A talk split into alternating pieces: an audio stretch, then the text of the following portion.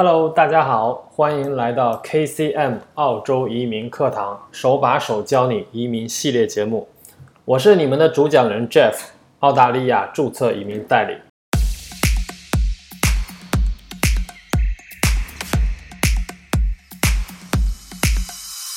前两期我们介绍了澳洲技术移民的签证类别和移民分数的算法，属于移移民的前期准备。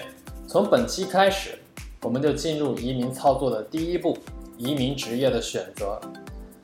澳大利亚移民局有三个职业清单，第一个是中长期职业清单，这个清单上的职业基本上为澳洲长期紧缺职业，这些职业可以申请幺八九、幺九零和四九幺三种类型的签证。第二类是短期职业清单，可以申请幺九零和四九幺签证。那第三类呢，属于偏远地区职业清单，那只能申请四九幺签证。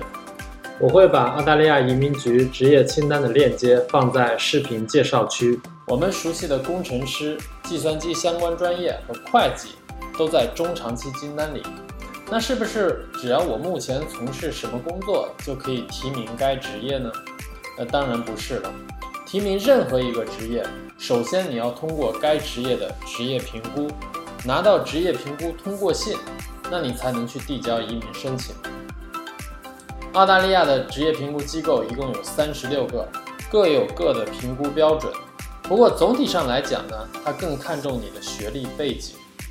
举例来说，拥有十年以上工作经验，但是没有任何学历背景的老工程师，和比只有专业学历的工程师菜鸟，他拿到职业评估的可能性要低得多。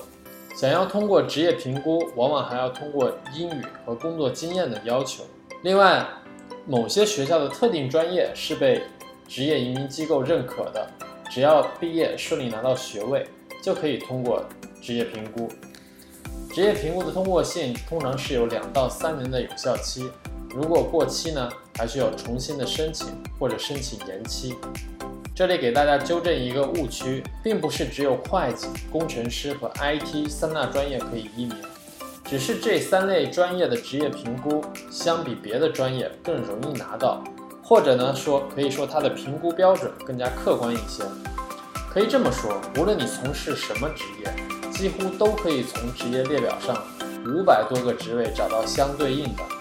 重点呢，你是要通过该职业的职业评估。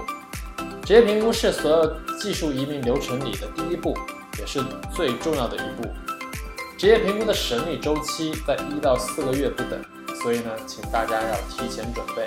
确实呢，无法在一个五分钟的节目里介绍所有的职业和评估条件，这个呢，只能以后给大家分期来逐个介绍。想要通过来澳洲读书的朋友，那移民职业的选择决定了你要读什么样的课程或者在哪里读。这些呢也是要提前规划的。我以后会按照专业和学历给大家分别推荐移民课程。技术移民绕不开的一个话题呢，就是英语，呃，雅思考试。当然了，现在 PTE 也是越来越普遍。那如何准备英语考试？雅思和 PTE 怎么来选择？那我们下期再聊。如果大家喜欢我的节目或者有任何疑问，欢迎登录我们的网站或在评论区留言。同时呢，也分享给有兴趣的朋友。我是 Jeff，我们下期再见。